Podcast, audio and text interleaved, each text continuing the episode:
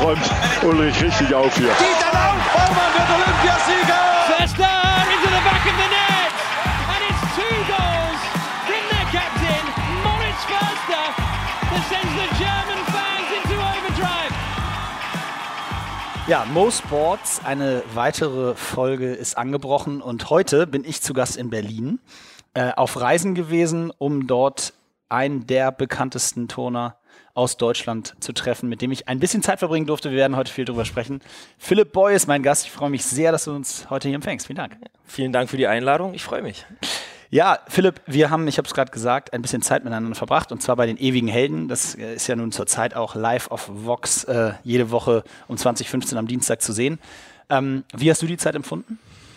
Oh, also es ist eine wunderschöne Zeit gewesen und ich glaube, äh, jeden, den du von uns acht fragst, der wird genau das Gleiche sagen, weil es war zwar, wenn es in die Wettkämpfe ging, ekelhaft hart, ja, weil wir uns ja alle nichts geschenkt haben, aber das drumherum in der Villa, ich habe selten so viel gelacht. Wir haben so schöne Videos auf dem Handy, wie wir äh, natürlich unsere Gesangskünste immer wieder gezeigt haben und ähm, ja, eine wunderschöne Zeit, aber am geilsten halt dass wir uns alle äh, kennengelernt haben. du hast ja schon ein paar äh, vergleichbare Formate auch gemacht. Ähm, ah, das auch ein bisschen anders als die, mit denen ich bis jetzt gesprochen habe, so in der Medienwelt sozusagen. Kannst du das so ein bisschen vergleichen, in, in ein Verhältnis setzen? Ähm, nicht also vielleicht nochmal ganz kurz, du hast, du hast ja äh, Dance, Dance, Dance gemacht ja. als Format zum Beispiel. Ja, das ist richtig und da ist es tatsächlich sehr, sehr angenehm, wenn man dann doch mal wieder mit kompletten ehemaligen Profisportlern zusammen ist. Deswegen kann man es nicht miteinander, miteinander ver äh, vergleichen. Eher geht es darum, von der Anstrengung her ist es eventuell vergleichbar, aber nicht mit dem Menschen her, weil wir haben einfach eine, eine Vergangenheit, die verbindet uns. Ähm, egal, ob es da jetzt irgendwo ähm, jetzt Hockey oder Ton oder halt Leichtathletik ist. Ich glaube, wir haben alle sehr, sehr manchmal schwere Zeiten durch, aber auch die, die Glücksmomente feiern können. Und das ist einfach eine ganz andere Basis. Ähm, bei den anderen Formaten, da schaut halt doch schon jeder nochmal, Mensch, wie komme ich rüber, wie kriege ich vielleicht noch sofort das nächste Projekt und äh, da sind ein paar äh, Theaterspielchen hinter der Bühne und das ist dann nicht ganz so schön. Und das hast du hier, das entspricht auch meinem Finden, aber das hast du bei, ewigen, bei den ewigen Helden auch nicht so empfunden, dass da jetzt groß darauf geachtet wurde, wie, äh, ja, wie komme ich rüber im Fernsehen oder wie könnte sich das in der Folge vielleicht für mich auswirken? Ja, wir haben das vielleicht, wir, vielleicht haben wir nur darauf geachtet, dass wir nicht morgens äh, äh, zu, nee, das können wir nicht sagen, das muss rausschneiden, ich wollte sagen, zu versoffen aussehen. ähm, ähm, Nein, ich habe es ich hab's wirklich nicht so empfunden, dass es, dass es hier darum geht, ähm, jetzt irgendwo in der, in der Medienbranche Fuß fassen zu wollen oder dass da irgendwie jemand diese Intention halt verfolgt. Es waren die Wettkämpfe, die uns verbunden haben, äh, wo wir uns nichts geschenkt haben und die gemeinsame Zeit in der Villa und das war das, was halt das Angenehme war. Hat dich irgendwas in der Zeit ähm, besonders überrascht? Irgendwas, wo du, wo du nicht mit gerechnet hast und wo du gesagt hast, ah, wow, das hätte ich echt so nicht erwartet. Also mich hat tatsächlich wirklich überrascht, da wir mehrere Dart-Turniere gespielt haben, wie gut du Dart spielen kannst. An alle Hörer bitte da gerne zurückspulen. Also das war wirklich äh, beeindruckend, weil ich hätte eigentlich gedacht, Pommes ja, ist da ganz weit vorne. Aber ähm, nein, also ich, ich fand es eigentlich sehr überraschend, ähm, dass, dass wir dann doch uns in den Wettkämpfen einfach gar nichts geschenkt haben. Ja, das, ich meine, wie oft wir uns gegenseitig angeschaut haben in den, in den Wettkämpfen und eigentlich jeder sich gedacht hat, Mensch, hör doch einfach auf. Ja, lass es doch, du musst doch nicht. Aber es ist, äh, das war schon ja, sehr bezeichnend. Ja, es ist so ein bisschen äh, wahrscheinlich auch das Leistungssportprinzip einfach. Ne? Man kann nicht von sich lassen, wie du sagst, ob es beim Dartspielen ist oder bei was auch immer, oder eben dann bei den Wettkämpfen am Strand oder auf dem Wasser, man will gewinnen. Und es zeichnet ja auch Leistungssportler ja. irgendwie so ein bisschen aus. Richtig. Um da vielleicht so ein bisschen den Sprung äh, zu finden, neben der Tatsache, dass du äh, natürlich äh, wirklich einer der, vielleicht der herausragende Athlet auch in der Zeit warst. Wie hast du das vorher so, also um für die, die nicht alle Sendungen gesehen haben, äh, du hast, glaube ich, die ersten vier Wochen am Stück gewonnen gehabt in der Sendung und viel mehr dürfen wir aktuell noch nicht verraten, aber äh, du hast dich auf jeden Fall, sagen wir so, nicht gerade doof angestellt. Ähm, wie bist, mit welcher Erwartung bist du so reingegangen, was auch die unterschiedlichen Sportarten angeht? Weil ich spreche ja hier auch wirklich jede Woche immer mit unterschiedlichen Sportlern aus verschiedensten Sportarten. Wie bist du da so reingegangen? Was hast du so vorher gedacht in Bezug auf die verschiedenen Sportarten, die da teilnehmen? Ähm, ich bin ganz, ganz klar äh, in meine Vorbereitung eigentlich gegangen, mich nicht zu spezifisch vorzubereiten, sondern wirklich allgemein. Jetzt hätte ich ähm, zum Beispiel ganz, ganz weit vorne auch die Jenny gesehen, ja, weil sie auch, äh, so wie wir Toner, ähm, doch vielseitig, äh, sagen wir mal, ausgebildet wurde. Und deswegen, ähm, ja, bin ich mit wirklich auch äh, schon mit einer mit einem sehr großen Respekt einfach in diese in die ganze Staffel gegangen. Und ähm, das das hat auch während der Zeit nicht aufgenommen äh, oder aufgehört. Denn zwar wussten wir einige Wettkämpfe im Vorfeld aber nicht alle. So und ähm, da habe ich mich eigentlich bei einigen Sachen nicht so weit vorne gesehen ja und dass das tatsächlich dann bei manchen Sachen auf einmal so war ja, das hat mich mega überrascht ja und ich, ich will nochmal auch betonen, ja, ich wollte nicht, dass irgendwie da eine schlechte Stimmung dann ist in, in der Villa. Denn natürlich äh, kann ich mir vorstellen, wir sind halt nun mal alles äh, Profis und äh, ehemalige Profis und ja, da möchte man halt dann auch nicht immer nur den einen vorne sehen. Das, das geht einem auf den Geist. Und äh, du hast es halt geschafft, mich dann abzulösen, auch wenn ich in dieser Woche alles gegeben hatte. Ja. aber äh, Slackline, okay, das war ein bisschen schade, aber Wand sitzen, ey, das ist ja, also was du da gemacht hast, ist ja abartig. also ja, also es war, du hast vollkommen recht. Und klar, das ist auch dann immer so in, in dann gerade so Gruppenformaten, wenn dann einer da so heraussticht die ersten vier Wochen, dann hat der es auch erstmal ein bisschen schwer, muss er sich da, da beweisen.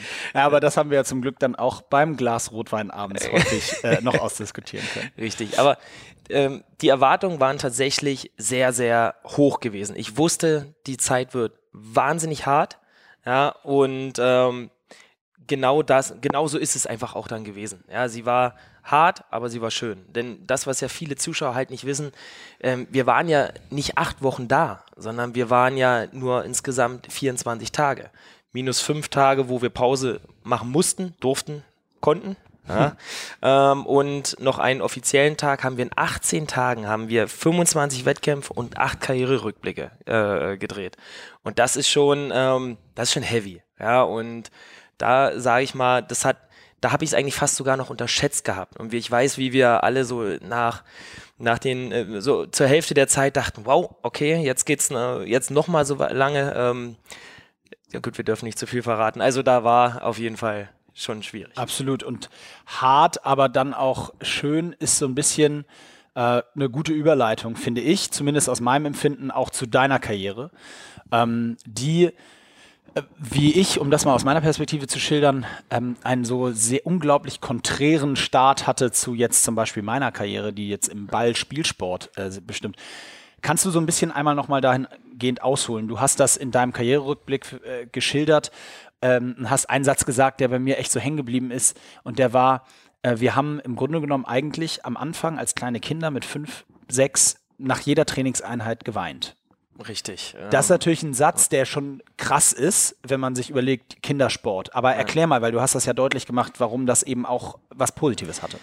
Ja, Ton gehört halt zu einer Sportart, da muss man sehr früh anfangen. Also das, das, das Durchschnittsalter ist vielleicht fünf bis maximal sieben, wo man äh, anfängt, damit man auch schon wirklich die Grundlagenarbeit ähm, ja gut gut machen kann. Und wenn du da einen Trainer hast, der, sagen wir auch noch die alte Schule ist und alte Schule bedeutet, ich komme halt auch aus dem Osten und das ist ein alter DDR-Trainer gewesen und da waren einfach, muss man sagen, die Härte war ein bisschen anders damals gewesen. Kannst du das beschreiben? Und, was genau heißt das? Ja, ähm, dass selbst wenn wir in einer Dehnungsübung waren oder in einer Kraftübung und wir wirklich auch geweint haben, weil es einfach wehtat, ja, ähm, er sich davon halt nicht beeindrucken lassen hat, ja, sondern hat er dann gesagt, du äh, freut euch mal bitte ein bisschen äh, leiser, ja, was sollen die Eltern von mir denken oder irgendwie sowas.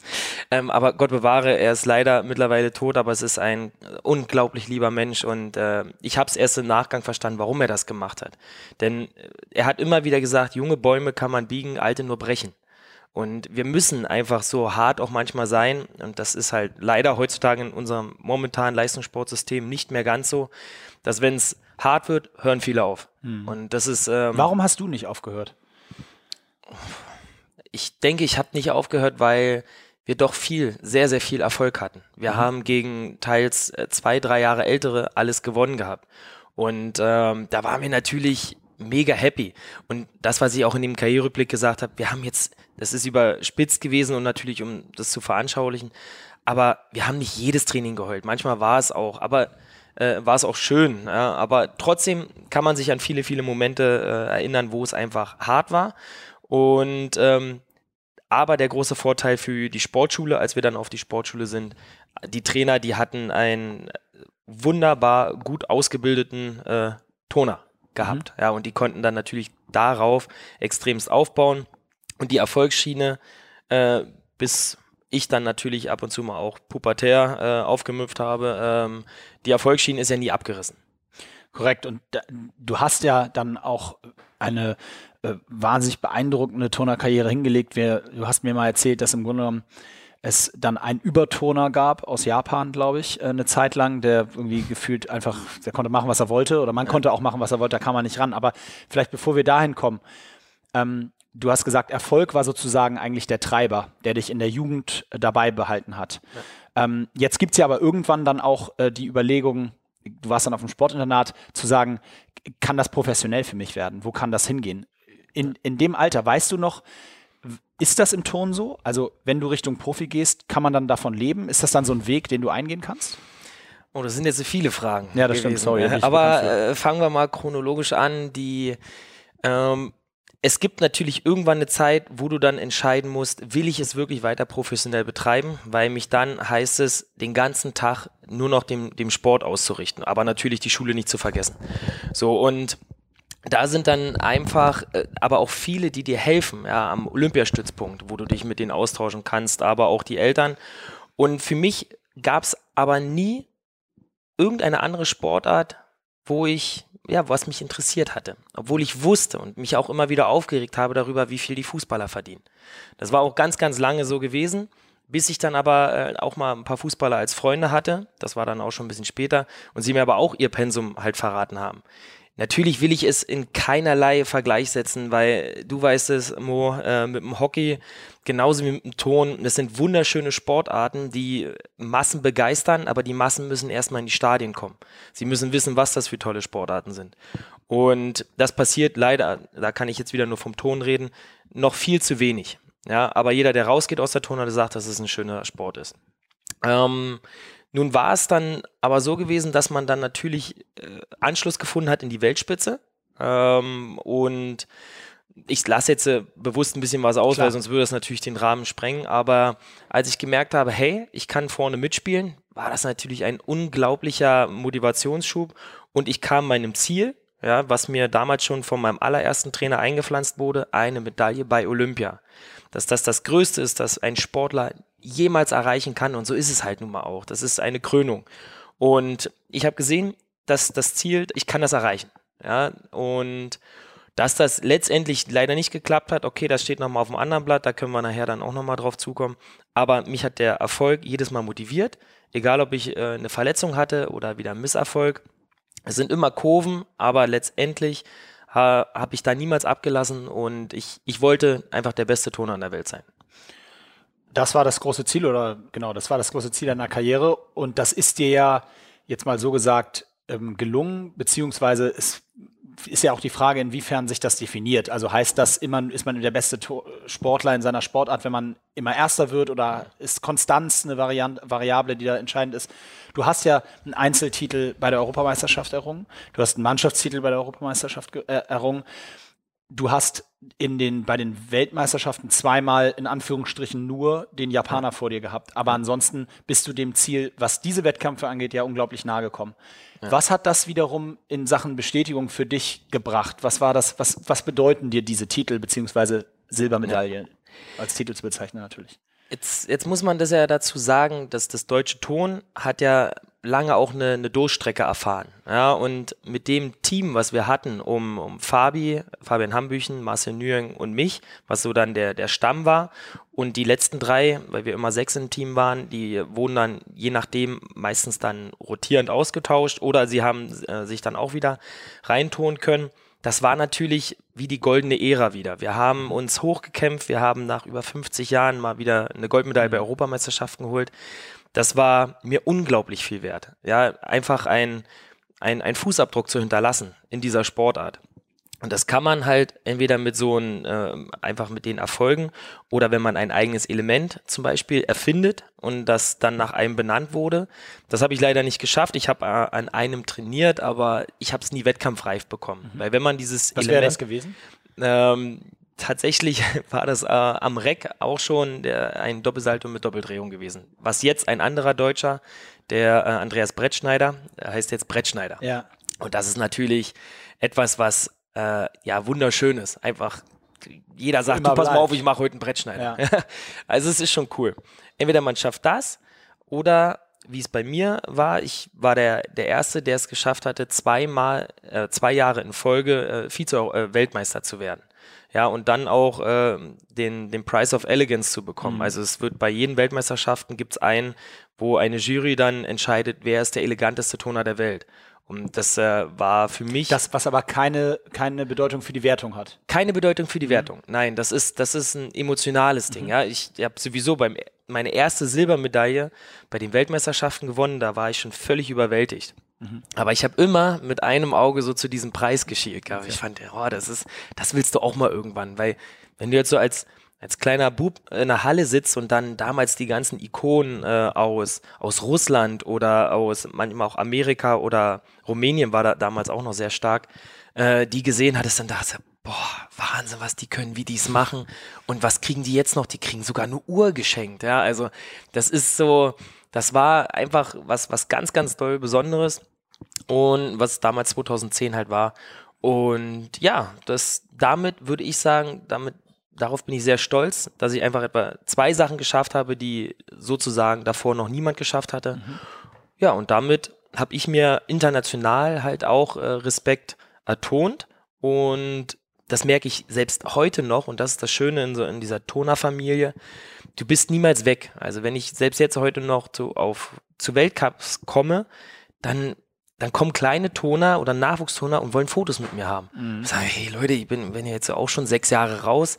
Ähm, aber das, so innerlich sage ich, boah, geil, du hast etwas geschafft. Und das ist halt, äh, das ist einfach was Schönes. Ja, das glaube ich sofort. Und bleibt für immer. Das nimmt einem keiner weg. Auch wenn die Halbwertszeit natürlich mit den Jahren ein bisschen nachlässt. Äh, ähm, irgendwann erkennen einen weniger, aber Natürlich. das mal geschafft zu haben, ist, ist sensationell. Vielleicht, bevor ich dann auf das von dir angesprochene Thema auch natürlich Olympische Spiele nochmal kommen möchte, aber ähm, ist zum Beispiel das Thema Doping im Turm ein, ein Thema, was aktiv ist, worüber man spricht? Ich finde, Doping ist ein, ein Thema, worum, worüber man generell sprechen sollte. Ja, und das ist auch schön, finde ich super interessant, dass du das gerade ansprichst. Im Ton würde ich mal sagen, wäre eventuell etwas sinnvoll, was eine schnellere Regeneration halt äh, bedeuten würde. Was andere Nationen machen, da kann man manchmal halt leider nur munkeln oder das Beste hoffen, dass sie nicht betrügen. Aber dein Gefühl sagt was anderes? Ähm, manchmal sind, jetzt muss man aber sagen, wir sind ja jetzt acht Milliarden Menschen, glaube ich, auf der Welt oder immer noch Knapp, sieben. Ja. knapp. Ähm, da glaube ich schon, dass es irgendwo immer irgendjemand geben muss, der herausragend in dem ist. Aber manchmal kommen ein, zum Beispiel in den asiatischen Ländern, äh, sind dann auf einmal nächstes Jahr wieder welche da, die waren noch nie da gewesen und haben eine Rolle gespielt und sind auf einmal unglaublich. Ja, und da sagst du, ja, haben die den jetzt die ganze Zeit rangezüchtet oder äh, hat der irgendwie was anderes zu essen bekommen? Ich weiß es nicht. Deswegen ist es immer nur Vermutung und solange man sowas nicht weiß, es, sind sie unschuldig. Und so soll es auch sein und auch bleiben. Aber generell finde ich, sollte ein, ein weltweiter Standard einfach stattfinden. Und das, das, ich glaube, das ist eine Debatte, die wird, wird schon sehr lange geführt und da sind einfach viele Länder nicht bereit, ähm, diese Gelder in die Hand zu nehmen wie Deutschland. Und ich sag mal, hier in Deutschland bescheißen zu wollen, das ist ja eigentlich so fast unmöglich. Ich meine, ich war in dem, es gibt ja bei der, bei der NADA, äh, National Anti-Doping Agency, gibt's ja gewisse Risikopool, ja, was ich sowieso schon Schwachsinn finde, Risikopool. Also nur weil ich besser bin oder jetzt in der Weltspitze bin ich ein höheres Risiko. Ja, also ein Schwachsinn. Aber ähm, da war ich ja in der höchsten Kategorie und da muss man ja, falls das noch nie so erörtert wurde, aber ich denke schon, da muss man ja den, den Kontrolleuren jeden Tag eine Stunde einräumen, wo sie sich nicht mal anmelden müssen und du genau an diesem Ort sein musst. Ey, das ist eine Kontrolle, die ist Wahnsinn. Und äh, ganz ehrlich, da ich habe nie drüber nachgedacht, aber selbst im Nachgang, wenn ich jetzt darüber nachdenke, es hätte auch gar keinen Spaß gemacht, äh, so einen Spießrutenlauf machen zu müssen, äh, um vielleicht zwei, drei Prozent rauszuholen. Und äh, ich kann von mir sagen, ich habe es niemals in meinem ganzen Leben angerührt und äh, da habe ich ein ganz ruhiges Gewissen. Ich habe mir oft den Hintern aufgerissen im Training. Und äh, das denke ich mal, ich bin öfter mal eine Extrameile einfach gegangen. Ja, aber umso verzweifelter macht einen natürlich auch der Gedanke, denke ich mal, dass es einige gibt, die nicht äh, so sauber spielen, wenn man selber sich da eben den ja. Hintern aufreißt. Und um das nochmal zu betonen, ich weiß gar nicht, ob wir es schon mal hier erwähnt haben, äh, die von dir angesprochene eine Stunde, wo du eine, ja. die du angeben musst, wo du getestet werden kannst, die ist ja der, die eine Sache, die andere ist ja tatsächlich diese drei Monate im Voraus ja. jeden Tag anzugeben, wo man das übernachtet. Und sollte sich daran was ändern, muss man das verändern. Also das ist schon sehr, sehr gläsern. Aber, wie du richtig sagst, der Weg, der Deutschland hoffentlich, sagen können wir auch nur sagen, ja. dopingfrei hält. Und in anderen Ländern klappt es nicht. Was ist denn so ein bisschen deine Meinung äh, oder hast du eine Meinung äh, zu dem Thema, was wir jetzt bei den Olympischen Winterspielen gesehen haben mit äh, dem den ja. russischen Athleten und den oder den olympischen Athleten Russlands. Mhm. Was ist da dein, dein, wie siehst du das? Ähm, das, also das ist aber wirklich meine absolut persönliche Meinung. Ähm, und da fehlen mir bestimmt, da fehlen mir bestimmt einige äh, Background-Infos, aber das, was ich vorhin angesprochen habe, dass das Größte für einen, einen Athleten, einen Sportler, das man schon im Kindesalter lernt, ist Olympia. Und weil eventuell irgendwo etwas gesteuert wurde und da, ich glaube, wie groß ist die Delegation? 400 Leute normalerweise. Also 400 Menschen zu bestrafen, auch wenn welche jetzt da waren, ähm, das ist, äh, ich, man nimmt jemand einfach seinen Lebenstraum. Ja, und ich, nochmal, ich, ich möchte mich nicht zu weit aus dem Fenster lehnen, aber ich finde es sehr, sehr traurig, wenn man aufgrund jemand diesen Traum nimmt. Ich sag mal, bei uns in Deutschland wäre es ganz, ganz schnell gewesen, wenn du ja zweimal nicht an diesem Ort gewesen wärst, ja, wo sie dich vorfinden sollen. Äh, heißt, bedeut, hätte das ja auch schon den Ausschluss der Olympischen Spiele bedeutet. Richtig, also ganz deutlich nochmal gesagt, ja. kein, nicht nur die positive Probe genau. hätte dich ausgeschlossen, sondern auch zweimal nicht innerhalb dieser Stunde ja. an dem Ort zu sein. Und das muss man sich mal vorstellen. Also, liebe Hörer, das ist, äh, es ist Wahnsinn. Ja, und du, du hast ständig Druck, weil du weißt, du musst dich dort abmelden. Dann hast du noch deinen Trainingsdruck, du hast alles Mögliche. Ähm Was ich vor allen Dingen äh, auch in der ganzen Thematik problematisch finde, ist immer diese äh, Generalbestrafung sozusagen. Ja. Also wenn ich mir vorstelle, nur weil irgendwelche äh, ich mag keine Sportart nennen, ich will sie nicht ja. vorverurteilen, irgendjemand dobt, dass ich dann mitbestraft werde und mein großer Traum zerplatzt, wo ich vier Jahre drauf ja. hin, das stelle ich mir dramatisch vor. Richtig. Da bin ich komplett deiner Meinung. Kollektivstrafen sind schwierig. Äh, ich möchte eigentlich nicht in Herrn Bach seiner äh, Haut stecken, das alles immer entscheiden zu müssen, aber da sind natürlich äh, Nationen, Mächte, die natürlich alle irgendwo gegeneinander sind und am liebsten niemand irgendwas gönnen. Und ähm, das ist nicht Fair Play, ja, aber vielleicht, wir Deutschen, wir sind in vielen Sachen Vorreiter, auch wenn es für uns unglaublich hart ist, diese, diese ganze NADA-Geschichte ähm, sollte man es trotzdem versuchen, als Blaupause zu nutzen für auch andere Länder. Und ja, ich kann es mir nur für den deutschen Sport wünschen oder auch für den, für den allgemeinen, für den Sport weltweit. Aber es wird halt leider immer irgendwelche geben, die ja schwarze Schafe sind. Ja, das ist wohl richtig. Und vielleicht. Na, macht es denn in eurer Sportart Sinn? Ich kann es mir immer nicht so richtig vorstellen, ja. aber ich bin da inzwischen auch, ich habe auf Netflix die Doku Icarus gesehen, ich weiß nicht, ob du sie schon gesehen hast, der, die öffnet einem doch die Augen, dass man vielleicht sehr naiv ja. durch die Sportwelt läuft. Das stimmt. Äh, trotzdem mag ich auch niemanden vorverurteilen, aber es, man kann es sich, also ich, ich, ich kann es mir nicht vorstellen, aber wie gesagt, vielleicht bin ich auch unglaublich blauäugig, im wahrsten Sinne des Wortes. Ähm, ich wollte jetzt eine Zwischenfrage stellen, äh, noch zum Thema ähm, Verletzung weil man konnte nun auch in deinem Karriererückblick, wer nochmal, wer ihn bei Vox verpasst hat, unbedingt in der Mediathek angucken. Äh, aber man äh, hat, wenn man den gesehen hat, in deiner Karriere schon gesehen, dass du tatsächlich einige Male richtig herbe Rückschläge zurückstecken musstest. Und zwar, ich meine jetzt gar nicht nur Verletzungen, sondern ich meine, und das ist in deiner Sportart natürlich äh, quasi wie eine Verletzung, du bist da ja echt ein paar Mal echt abgeschmiert und man mhm. hat sich wirklich, Gott oh Gott, die Haare gerauft und sich Sorgen gemacht beim Gucken oder beim, wenn man das gesehen hat zum ersten Mal, dass da nichts Schlimmeres passiert.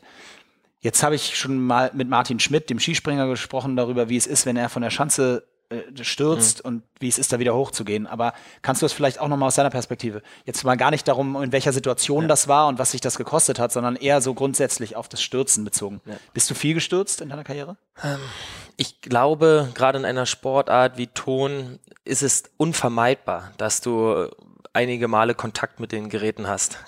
das mal sozusagen. Also Stürze waren unvermeidbar, denn du lernst ja nicht sofort ein Doppelsalto, sondern das sind immer Stufen. Äh, du bist vom Trampolin in die Grube, vom Boden dort oder am Reck.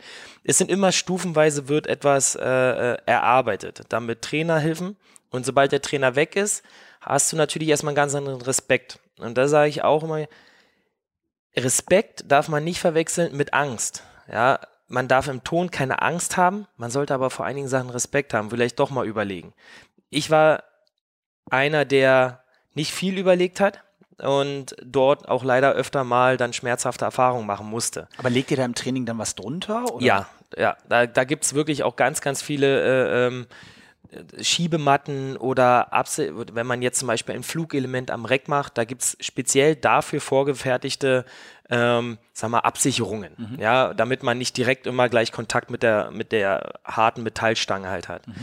Aber es ist, wenn ich jetzt äh, das, das Beispiel aufgreife von Martin Schmidt, wenn du dann aber einmal ich sag mal, ich bin einmal auch ganz fies mit dem Gesicht bei einem Doppelsalto, wenn, wo ich das nicht gesehen habe, auf die Reckstange halt ja. geknallt. Ja, und da siehst du halt nun mal auch leicht lediert aus.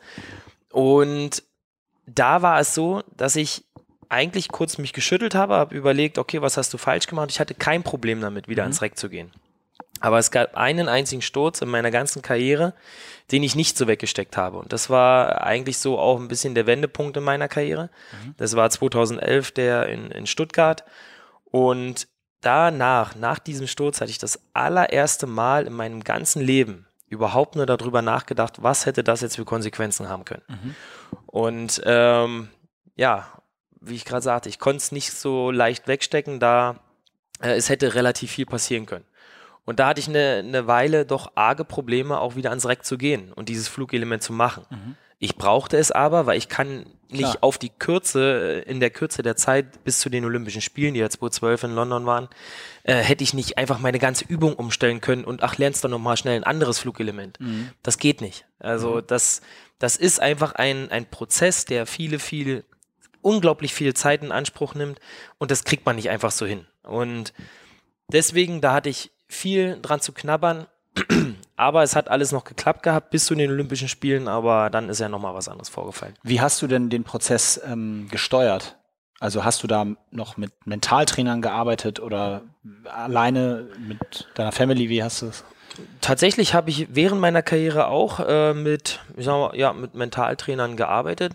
Aber ich finde, es ist auch gar nichts Verkehrtes, denn sie erklären dir wirklich, wie, wie funktioniert dein Gehirn und ähm, es sind wirklich aufschlussreiche Themen und weil ich halt weiß, dass leider einige das so ein bisschen belächeln mhm. und sagen, ja, du hast eine Marke, warum redest du halt mit dem?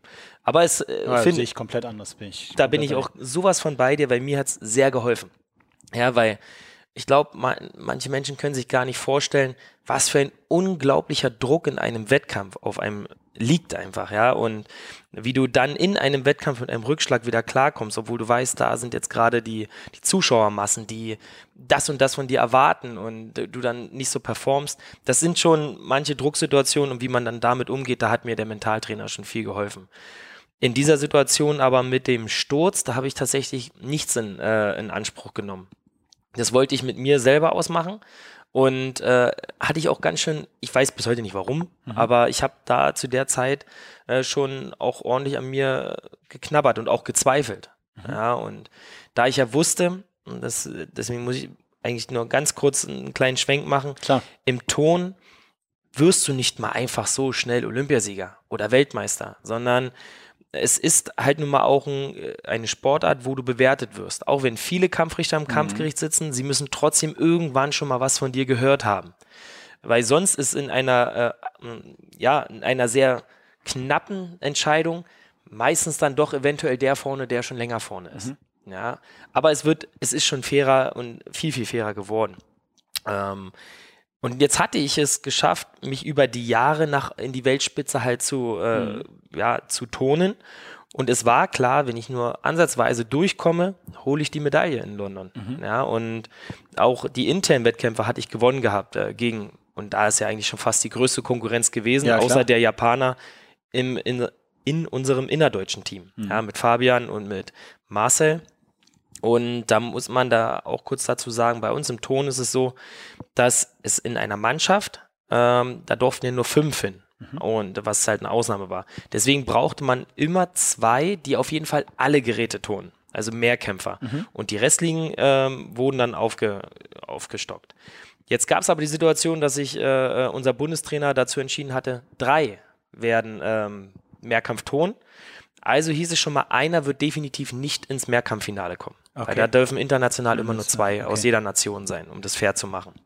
So, also war da schon mal der Druck in unserem Team und jeder wollte in die, äh, ins Mehrkampffinale. Klar. Aber ich wusste, wenn ich nur das halbwegs abspule, ich hatte auch meine Vorteile an einigen Geräten, äh, ich hätte es geschafft. So, und als dann natürlich äh, äh, es nicht so gekommen ist, da ja, war es halt ein Knick in meiner ganzen. Bevor du das gleich nochmal auf jeden Fall erzählen ja. musst, ähm, war das in, in, in Stuttgart auch das Event, wo es diese spektakuläre Anekdote mit deinem Schwiegervater nach dem Wettkampf gibt?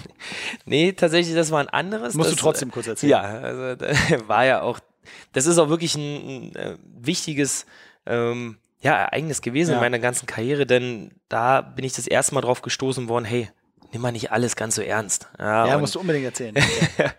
ja, das war tatsächlich, ähm, war es so, dass ich mein ganzes Leben dann dem Sport ausgerichtet hatte. Also das hieß, ich bin zur Sportfördergruppe der Bundeswehr gegangen. Das hieß, ich hatte den, echt den Tag dann mal Zeit, äh, mich auch drum zu kümmern, um den Sport, professionell halt zu sein. So und ähm, dann war ich wirklich richtig gut gewesen und dann ging es zu den äh, zu den deutschen Meisterschaften hier in Berlin und ich war habe einen super Wettkampf getont bis zum letzten Gerät. Mhm.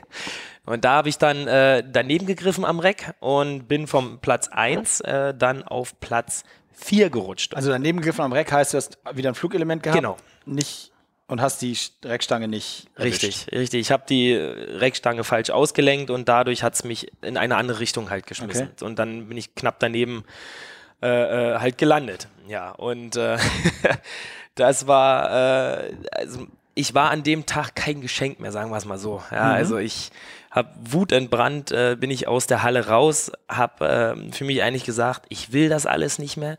Dieser ganze Druck, ja, und oftmals habe ich mir aber halt selber auferlegt.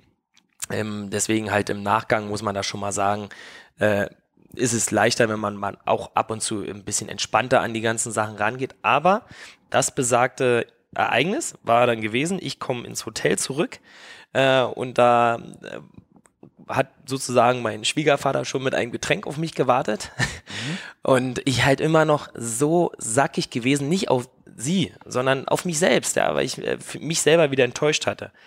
So, dann gibt, will er mir dieses Getränk dann reichen. By the way, es war ein Gin Tonic und ich mag Gin Tonic. Klar. und ähm, mhm. Dann lässt er, dann tut er so, als wenn er es kurz von meinen Händen fallen lässt und fängt es mit der anderen Hand wieder auf und sagt, oh, du nicht, dass du wieder daneben greifst. Also, wow. Mo, ich sag dir, es gab so für zehn Sekunden keinen Menschen, den ich mehr gehasst habe. Aber ich finde, da ist so ein schmaler Grad zwischen schlage ich jetzt meinem Schwiegervater mit der Faust mitten auf die Nase oder was war deine Lösung? Oder so so gefühlt eine halbe Stunde, aber es waren glaube ich nur fünf Sekunden, habe ich abgefeiert, also selten so mal so gelacht, ja, okay. weil ich sagte, wie geht das? Wie kann man mich in so einer Situation eigentlich noch auf die Schippe nehmen? Ja. Ja, das, das hat ja bis jetzt noch niemand gemacht mit mir da. Sondern er kommt dann immer, oh, ist ja echt schade gewesen. War das auch so das. der Grund, warum sich das so, ähm, so, warum du quasi so positiv, also so äh, lachend und, und respektvoll reagiert hast, weil du das Gefühl, so hat mich noch nie einer behandelt, also ja. im positiven Sinne? Das stimmt. Ich, ich weiß jetzt nicht, wie es gewesen wäre, wenn es vielleicht mein, mein bester Freund gewesen wäre. Ich hätte gesagt, hast du eine Macke oder was? Das kann ich ja nicht gleich meinem äh, ja, Schwiegervater okay. sagen, wo, wenn Schwierig. wir äh, gerade mal äh, ein Dreivierteljahr zusammen waren. Ja, da willst du es ja auch nicht gleich verscherzen. Aber auch aber spannend, dass er das macht nach nur einem Dreivierteljahr. Unglaublich, ja, aber das war einfach cool. Und das ist halt auch so seine Art. Und dann hatten wir an dem Abend auch äh, manchmal, also nicht mal, sondern wir hatten da auch Gespräche und es hat mir eigentlich mehr so die Augen geöffnet. Und tatsächlich ist es nach diesen deutschen Meisterschaften, es war wie so ein Knoten, der geplatzt ist. Ich bin, selbst wenn ich im, im, im Wettkampf ein Gerät vertont habe, hey, es hat mich nicht mehr interessiert. Es, mhm. Klar, es hat mich kurz geärgert, aber ich konnte es abhaken, was ich früher nie konnte. Weil ich, dieses Ereignis hat mir halt gezeigt, man muss nicht alles zu ernst nehmen. Mhm. Fehler sind menschlich. Und ist, sie passieren und das ist auch überhaupt nicht schlimm. Auch wenn danach eine Enttäuschung kommt. Im Nachgang, wenn du wirklich darüber nachdenkst und diesen Wettkampf vertont hast, das ist nicht schlimm. Mhm. Es ist einfach passiert und das ist im Sportlerleben so. Und das hat mir sehr geholfen, äh, mit dieser Situation halt dann besser klarzukommen. Denn wenn man mich kannte, ich habe früher, äh, wenn ich was vertont habe, habe ich meine Riemchen. Also das ist das, womit wir am Rekton ja. oder an, an den Ringen, das, was wir um die Hände haben, sonst wäre das ja auch nicht möglich, die habe ich durch die Halle geschmissen. Also ich mhm. habe mich wirklich unmöglich verhalten, was einfach nicht geht in einem Wettkampf und als in so einer disziplinierten Sportart wie Ton. Und das hat eigentlich auch schon so ein bisschen meinen Charakter damals halt gezeigt. Aber ähm, bis dato war es so, aber danach halt nicht mehr. Schön, ja. Und ähm, dann unbedingt jetzt nochmal zu den Olympischen Spielen, weil du hast das vorhin angesprochen, das Größte für jeden Sportler, für dich auch dein, auch dein großer Lebenstraum. Und ich habe das hier schon jetzt häufiger in Gesprächen immer so ähm, dann auch festgestellt, das ist immer so eine Mischung, bei vielen ist es so eine Mischung aus Dankbarkeit, dabei gewesen zu sein, das erlebt zu haben, Wehmut in einer gewissen Form bei manchen, wenn Dinge nicht so geklappt haben, wie man sich das eigentlich immer erträumt hatte. Wo ordnest du dich da ein? Und vor allen Dingen auch, wie bewertest du deine, wenn du so willst, oder jetzt mal nur olympische Karriere? Hm.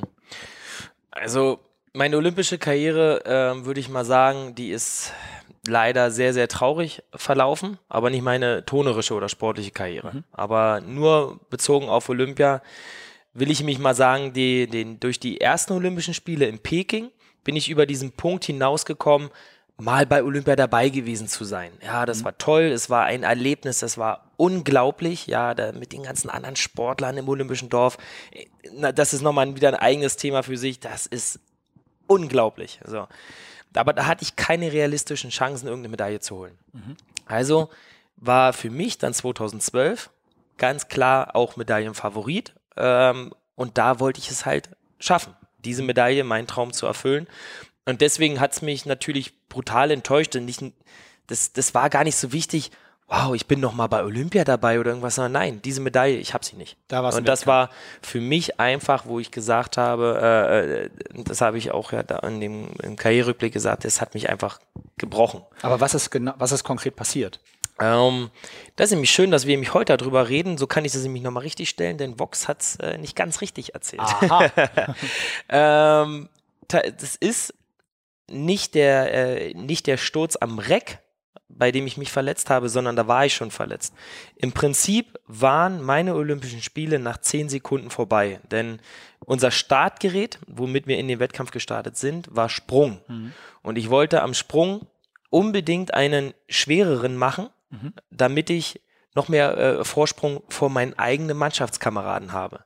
Okay. Und das hat ja auch im Training geklappt gehabt, aber ich habe im Wettkampf und da muss man ja äh, einfach sagen, man hat ja viel mehr Adrenalin. Das ist ein, eine Wettkampfsituation kannst du nicht im Training simulieren. Es ist ausgeschlossen. Klar. Also habe ich, äh, bin ich zu nah an den Tisch herangelaufen und habe den Sprung nicht richtig erwischt und dadurch nicht die richtige Höhe gehabt und habe mir sehr doll am Fuß äh, äh, bei der Landung, ja, bei der Landung halt mhm. wehgetan, sodass ein, äh, ein normaler Wettkampf ausgeschlossen war. Mhm. Und wir haben alles Mögliche versucht, dann im Wettkampf. Äh, ähm, das, da auch ein riesen Respekt an, an das äh, Ärzteteam, was wir dabei hatten. Also, dass sie mich überhaupt irgendwie wieder hingekriegt haben, an die weiteren Geräte zu gehen. Und ähm, es war höllische Schmerzen. Ja, das, das Ähnliche ist halt äh, jetzt ja dem Andreas Tober in mhm. Rio passiert, äh, am Boden und mir ist es halt äh, am, am Sprung passiert. Und deswegen es ist nach zehn Sekunden wusste ich, ich kann hier nichts mehr gewinnen. Es ist vorbei. Was machst du dann?